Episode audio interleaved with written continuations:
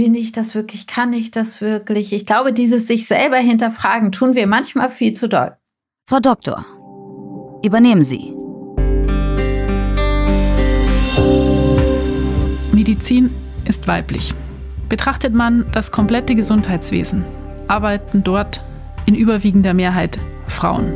Trotzdem gibt es immer noch Berufsverbände oder andere Selbstverwaltungsorganisationen, an deren Spitze noch nie eine Frau gestanden hat. Bis September 2020 war das auch beim Berufsverband Deutscher Internistinnen und Internisten so, der damals auch noch Berufsverband Deutscher Internisten hieß. Dann wurde die erste Präsidentin gewählt, Christine Neumann-Grutzek. Sie ist zu Gast in dieser Folge des Podcasts Frau Doktor übernehmen Sie. Ich bin Julia Rotherbel, Chefredakteurin der Apothekenumschau. Und ich freue mich heute über einen Austausch unter anderem zum Thema, warum Sprache auch Macht ist. Ein Podcast von gesundheithören.de und Apothekenumschau Pro. Herzlich willkommen, Frau Neumann-Grutzek. Schön, dass Sie da sind. Ja, vielen Dank. Schönen guten Tag. Ich freue mich auch sehr, bei Ihnen sein zu dürfen. Genau, ich habe sie ja schon vorgestellt äh, und habe äh, schon diesen langen Titel, diesen langen neuen Titel des äh, Berufsverbandes ähm, genannt. Berufsverband Deutscher Internistinnen und Internisten. Vielleicht können Sie mir noch mal erzählen, warum Ihnen dieser Schritt so wichtig war, dass auch die Frauen in dieser Verbandsbezeichnung auftauchen. Es gibt ja immer diesen Spruch, die Medizin wird weiblich. Eigentlich muss man ehrlicherweise sagen, die Medizin ist schon weiblich. Und das betrifft alle. Das betrifft ähm, die Medizin an den Universitäten, das betrifft unsere Arbeitsweise, es betrifft eben auch unsere berufspolitische Arbeit und das betrifft auch unsere Verbände. Und wir sehen halt, dass ein immer größerer Anteil, gerade im Nachwuchs, haben wir sogar mehr Frauen als Männer, die in den Verband eintreten. Mhm. Und dann ist es einfach wichtig, dass alle sich vertreten fühlen und auch in dem Namen auftauchen. So ähnlich haben wir auch die Satzung geändert. Da gab es nämlich nur einen Präsidenten. Ja, das habe ich gelesen. Da, da, hätte ich gar nicht, da hätte ich gar nicht gewählt werden dürfen. Also musste man das eben anpassen. Das ist mhm. halt der Gang der Zeit im Moment und das war dann auch nötig und das hat viele Jüngere gerade gefreut. Mhm. Jetzt ist so ein bisschen meine Frage, ob es die Älteren auch gefreut hat. Wir haben ja in der Apothekenumschau jetzt dasselbe im Prinzip umgesetzt. Wir schreiben jetzt von Ärztinnen und Ärzten, von Patientinnen und Patienten, von Wissenschaftlerinnen und Wissenschaftlern. Und ich bekomme äh, schon auch viele Leserbriefe, teils auch nicht wirklich freundlich formuliert, was ähm, dieser Scheiß eigentlich soll, so in die Richtung. Bei Ihnen im Verband hat das jetzt den Eindruck gemacht, als wäre das tatsächlich sehr harmonisch abgelaufen und von allen mitgetragen worden. War es denn so?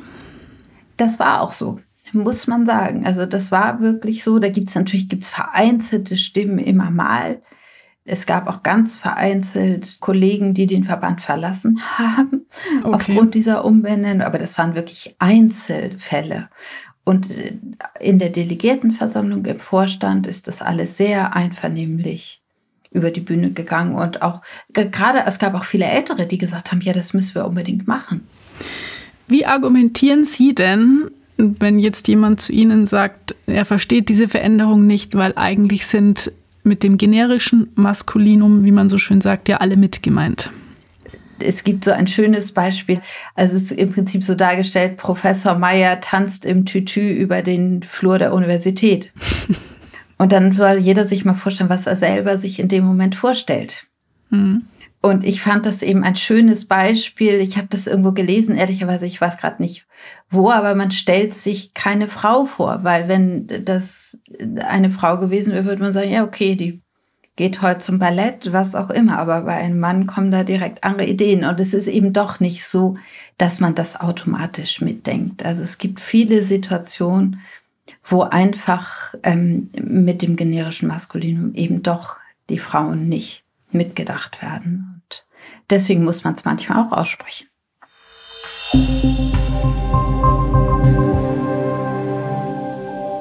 Was glauben Sie, woran liegt es denn, dass so wenig äh, Funktionsträgerinnen jetzt auch in Ihrem Verband, aber generell, wenn man sich die Selbstverwaltung der Medizin anschaut, eben Frauen sind? Hat es mit der Organisation dieser Verwaltungen zu tun, dass die Treffen und so weiter immer irgendwie zu Zeiten stattfinden, wo vielleicht auch Mütter schlecht können, äh, dass Frauen sich nicht so in den Vordergrund äh, drängen, dass die Männer immer die Männer wählen? Ich glaube, es sind ganz viele Punkte. Sie haben da schon viele wichtige angesprochen. Natürlich, man weiß es, hat ja auch Untersuchungen gegeben, der Mann sucht dann eher wieder den Mann aus und spricht ihn eher an. Ähm, es ist sicherlich auch eine Frage, wie, wie funktionieren solche Systeme? Welche Netzwerke gibt es? Sicherlich mhm. spielt es auch eine Rolle, dass Frauen manchmal vielleicht ein Stück weit zu zurückhaltend sind mhm. und sich gar nicht trauen, nach ganz vorne zu gehen und sich zu melden. Manchmal fehlt uns da ein ganz klein bisschen das Selbstbewusstsein, einfach mal zu sagen, wir können das auch, weil wir viel kritischer an vielen Stellen mhm. oder viele Frauen sehr viel kritischer mit sich selber umgehen und sich sehr viel mehr hinterfragen. Traue ich mir das zu? Bin ich wirklich die Beste? Kann ich das wirklich machen? Wäre nicht der Mann vielleicht doch besser?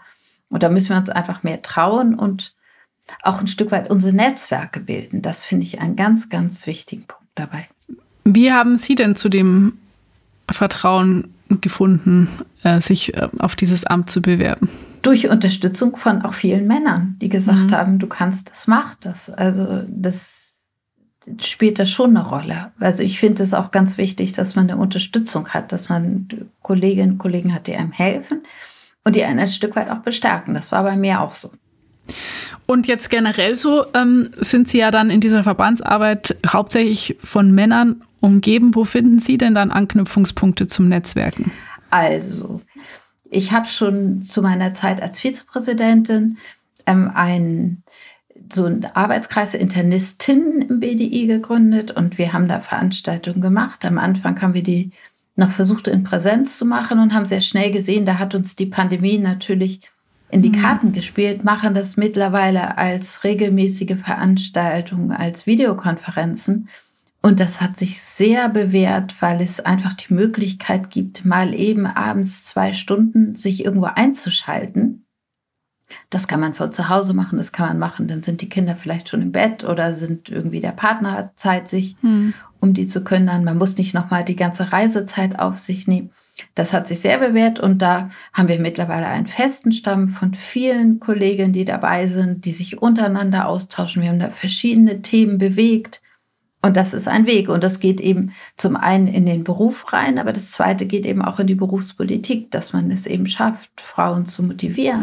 Sind Sie denn, also haben Sie tatsächlich so ein Gefühl von Optimismus, dass sich da jetzt äh, was tut oder stoßen Sie schon noch an viele Grenzen? Ich bin da eigentlich optimistisch. Hm ich glaube wirklich, dass es in vielen Bereichen, dass das Bewusstsein auch da äh, auch wahrgenommen wurde. Also es gibt ja auch andere Berufsverbände, die sich jetzt umbenannt haben.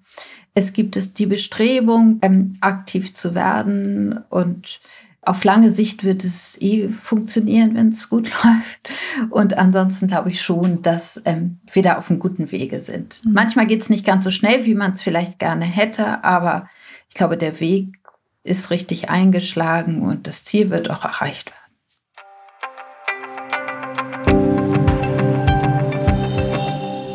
Wenn Sie jetzt an Ihre berufliche Laufbahn vor diesem Amt denken, gab es äh, Punkte, wo Sie gescheitert sind, weil Sie eine Frau sind?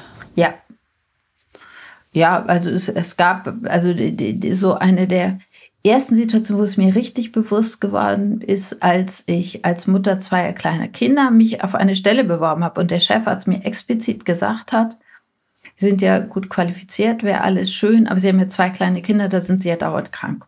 Und das war der Grund, mich nicht einzustellen. Heutzutage würde man da wahrscheinlich sogar juristisch gegen vorgehen können. Damals habe ich das nicht gemacht. Und ich kann sagen, im Nachhinein, wenn ich auf meine Berufstätigkeit zurückgucke, ich habe, und das kann ich immer noch ähm, nachschauen, zwei Tage in meiner ganzen Berufstätigkeit, in der Zeit meine Kinder überhaupt in einem betreuungsnotwendigen Alter waren, wo ich wirklich mal so dieses berühmte Kind krank genommen mhm. habe. Ansonsten war ich immer da. Aber das ist eine Erfahrung, die viele Frauen machen, dass es dann einem erst so richtig bewusst äh, wird, was es noch für Gender-Unterschiede gibt, wenn man dann äh, eine Familie gegründet hat. Das ist, war auch bei mir der Punkt, wo ich gemerkt habe, oh, okay, jetzt gibt es irgendwie hier plötzlich Vorurteile. Also ich hatte zum Beispiel hm, äh, einen Anruf von, äh, von einem Chefredakteur, der mich zu einem Vorstellungsgespräch quasi einladen wollte und ich war hochschwanger und ich habe es ihm nicht gesagt, dass ich hochschwanger bin. Und habe mich mit ihm dann getroffen. Ich weiß noch genau, als ich durch die Tür reingekommen bin, er kannte mich schon, sind ihm kurz die Gesichtszüge entglitten. also, ähm, Genau, und äh, ich habe ihm dann gesagt, dass ich mir das eigentlich so vorstelle, dass mein Partner Elternzeit nimmt und dass ich dann kurz danach wieder im Beruf einsteige und das hat er mir nicht abgenommen. Also es war so, naja, mhm. jetzt warten Sie mal, dann kommen die Hormone nach der Geburt und dann bleiben Sie bestimmt doch zu Hause. ja. Das ist ja auch das, was wir in der Biografie sehen, wenn wir uns die, die Ärztin, ja. einfach die Karriereentwicklung angucken. Dass die Ärztin starten super in das Studium, die schließen das gut ab, die starten in jungen Jahren toll, die sind genauso weit wie die Männer und mit ich sag mal so, Anfang Mitte 30 mit der Kinderplanung gibt's diesen Karriereknick. Und der zieht sich halt durch.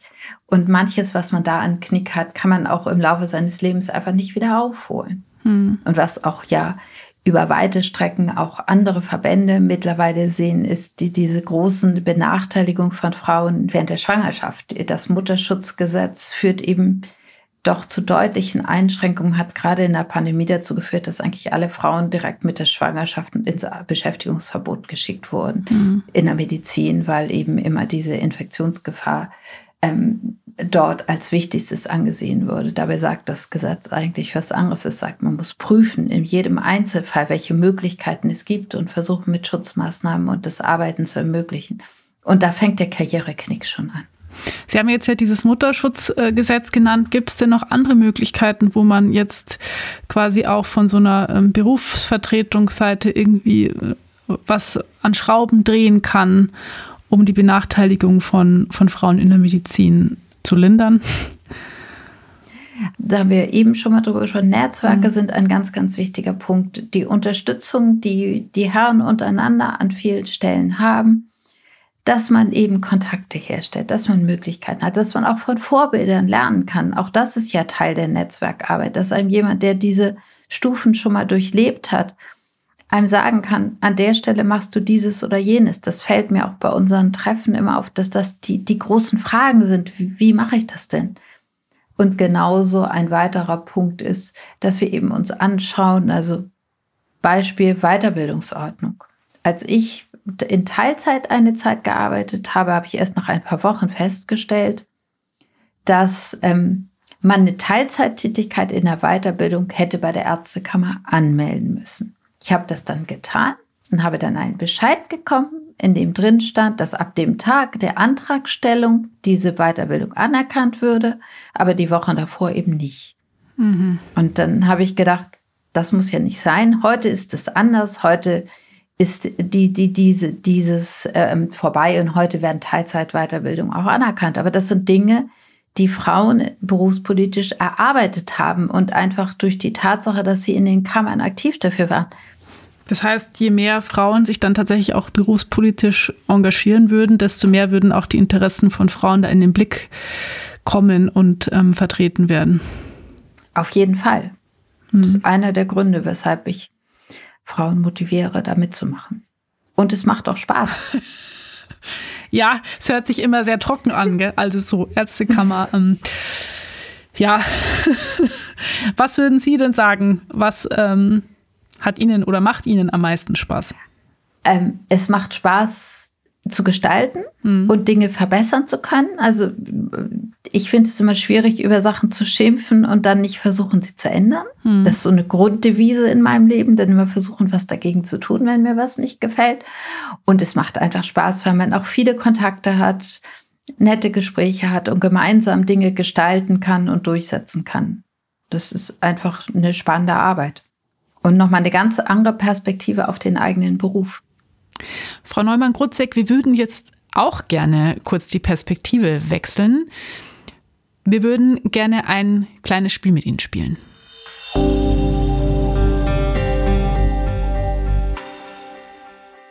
Durch dieses Spiel begleitet uns meine Podcast-Redakteurin Anja. Hallo Anja. Ja, hallo.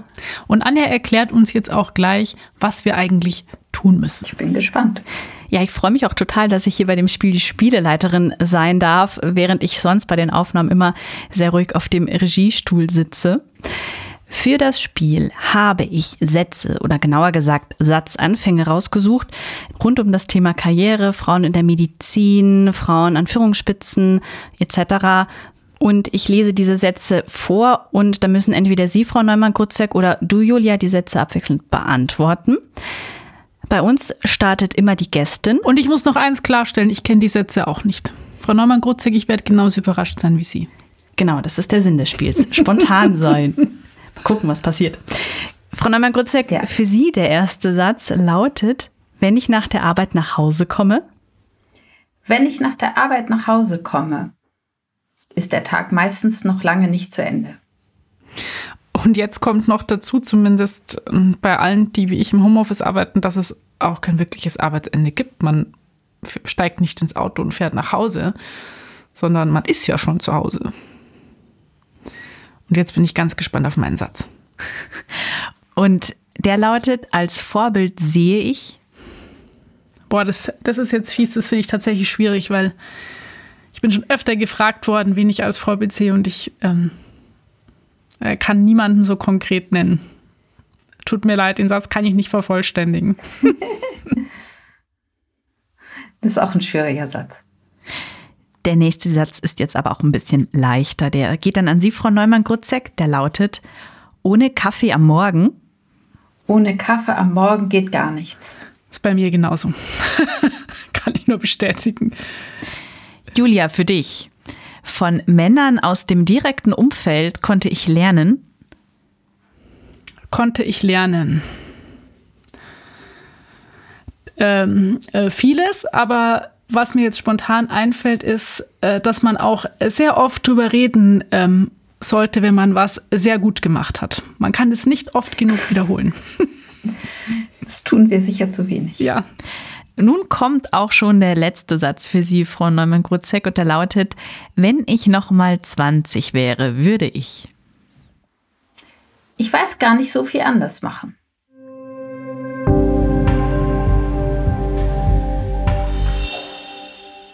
Ich bin mir nicht ganz sicher, ob sie diese Diskussion schon begleitet hat, ähm, als sie 20 waren. Mich begleitet die Diskussion jedenfalls schon ziemlich lange. Es geht um die Frauenquote. Brauchen wir eine Frauenquote? Wie ist Ihre Meinung dazu? Ich bin eigentlich kein Quotenfan. Weil ich habe immer diese Hoffnung, dass wir es so schaffen. Hm. Ich weiß, es gibt eine ganze Menge Frauen, die sagen, da muss man nur alt genug werden, dann ist man für die Quote. Habe ich letztens gerade mir wieder sagen lassen. Aber ich habe einfach die, die große Hoffnung, dass wir es so schaffen und dass wir es einfach über die Motivation schaffen. Weil ich sehe auch immer mehr Akzeptanz auch, auch bei den Herren und dass die das einfach auch sehen, dass wir, dass wir Frauen brauchen. Und es wird sich ein Stück weit über die Zeit eher ergeben. Und meine große Hoffnung ist, dass wir es ohne Quoten schaffen. Das wäre sozusagen das allerletzte Mittel. Mhm. Sehen Sie sich denn selbst als eine Art Quotenfrau? Nein, also das habe ich immer betont und da will ich auch nie drauf reduziert werden. Das ist mir immer ganz, ganz wichtig mhm. gewesen. Ich möchte nicht gewählt werden, weil ich Mann oder Frau bin, sondern ich möchte gewählt werden, weil ich meine Arbeit gut mache und weil ich mich um die Themen kümmere.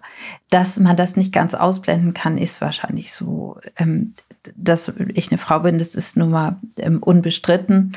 Und ich weiß nicht, was in den Köpfen jeden Einzelnen, jedes Einzelnen vorgegangen ist, der gewählt hat. Aber ich finde es auch ein gutes Zeichen für den Verband. Aber ich habe immer und lege da auch immer Wert drauf, dass das wahrlich nicht das einzige Thema ist, um das ich mich kümmere, mhm. sondern dass das ein Thema ist, weil ich natürlich da einen anderen Blick auf das eine oder andere habe. Aber ganz sicher nicht möchte ich nicht als Quotenfrau gewählt werden und sehe mich auch nicht so. Würden Sie das Gleiche auch abseits von den Verbänden sagen? Also es ist ja auch so, dass wenn man sich ähm, die Führungspositionen zum Beispiel in Kliniken anguckt an Universitäten etc., dass hier auch äh, ganz klar die Männer dominieren. Obwohl an den Staat ja mittlerweile fast 70 Prozent Frauen gehen. Ich weiß. Ich weiß, ich, das ist immer eine ganz schwierige Diskussion. Ja. Diskussion.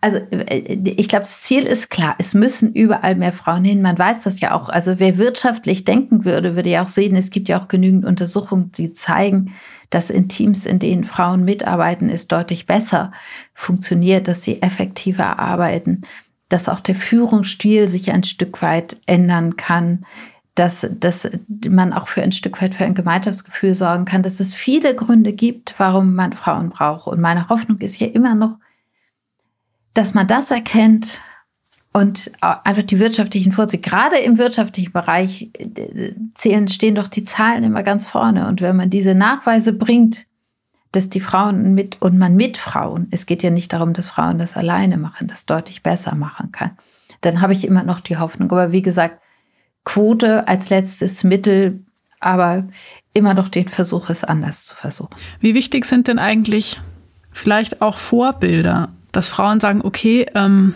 es ist möglich, äh, Präsidentin ähm, des Berufsverbandes der Internistinnen und Internisten zu sein oder es ist möglich, mit drei Kindern eine Chefärztinnenstelle an einer großen Klinik zu wuppen. Ich habe ja gerade vorher selber bei der Frage nach den Vorbildern so ein bisschen gezuckt, weil hm, mir fallen da immer nicht so viele ein. Wie sehen Sie das? Ich glaube, dass Vorbilder wichtig sind. Ähm, diese, diese Möglichkeit und dies zu zeigen, also so sehe ich ja meine Position auch ein bisschen, das zu zeigen. Und ich habe auch Kontakte in andere Berufsverbände und viele Gespräche schon geführt. Und viele Frauen kommen auf mich zu. Insofern so, so ein Stückchen eine Vorbildfunktion einfach mal zu zeigen, das geht, ist wichtig. Ich finde es auch an anderen Stellen, Stellen wichtig. Das ist ja auch ein Bestandteil dieses Netzwerks, dass man eben Vorbilder sieht, dass man Chefärztin sieht. Ich habe gerade in Hamburg gibt es eine Situation, da sind drei Kolleginnen, sind gemeinsam Chefärztin an einer Klinik. Und die sind drei Fulltime-Chefärztinnen. Das sind nicht Teilzeit irgendwie mhm. geteilte Stellen. Auf die Idee war ich noch gar nicht gekommen, dass die das geschafft haben. Und das ist so ein Vorbild, was ich wichtig finde. Und ich finde es wichtig in der Berufspolitik, in der Wissenschaft, dass man einfach Zeit und Vorbilder das zeigen. Das ist auch ein Bestandteil bisschen dieser, dieser Veranstaltung Karrierewege, die wir machen, dass wir einfach die, die es geschafft haben, in Anführungsstrichen, einfach mal zeigen, wie sie es geschafft haben. Mhm. Und man Fragen stellen kann, wie hat es funktioniert. Wie hätten Sie denn vorher den Satz vervollständigt, mein, mein, mein Vorbild ist oder mein Vorbild war? Der ist mir genauso schwer gefallen okay. wie Ihnen. Weil okay. ich glaube, ich habe kein konkretes Vorbild. Ich glaube, es gibt so eine Mischung aus verschiedenen Verhaltensweisen, die man gut findet. Aber ich habe kein eines Vorbild, das sagen kann, die eine Frau oder der eine Mann ist mein Vorbild.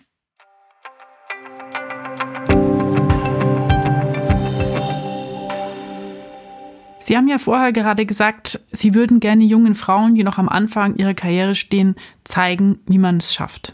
Wie haben Sie es denn geschafft? Was wären so zwei oder drei Dinge, die Sie jungen Frauen mitgeben würden?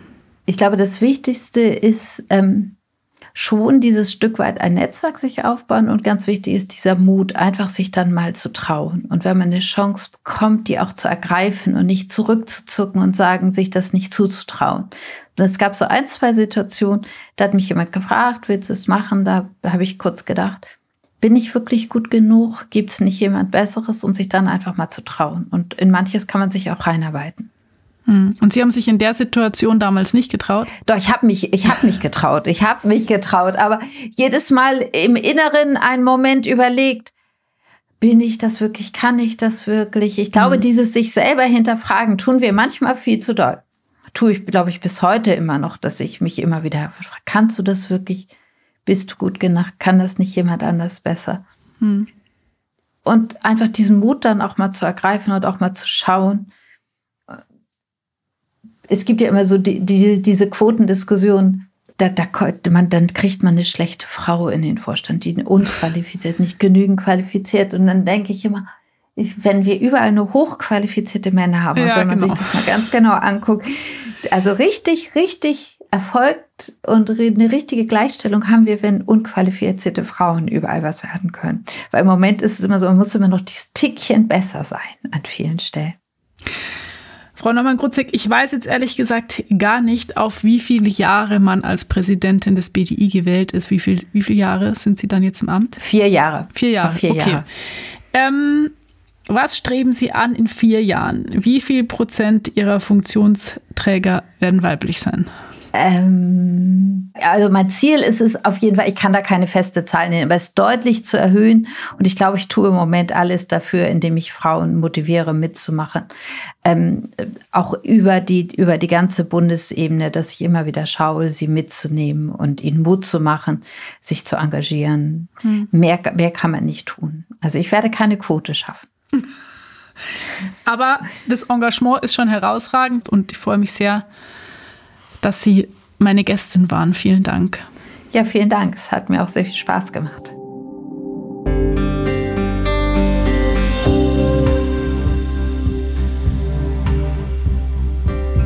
Die Motivation von Frau Neumann-Grutzek ist auch unsere, ist auch die, die hinter diesem Podcast steht. Wir wollen auf die aktuelle Situation aufmerksam machen und wir wollen vor allem, dass sich was ändert. Dazu wollen wir euch, liebe Zuhörerinnen, empowern, supporten, euch Tipps geben und euch auf einem Karriereweg begleiten, der hoffentlich ganz nach oben führt. Alle Folgen dieses Podcasts gibt es bei Apple Podcasts, Spotify oder in eurer Lieblingspodcast-App. Wir erscheinen alle 14 Tage neu, immer montags.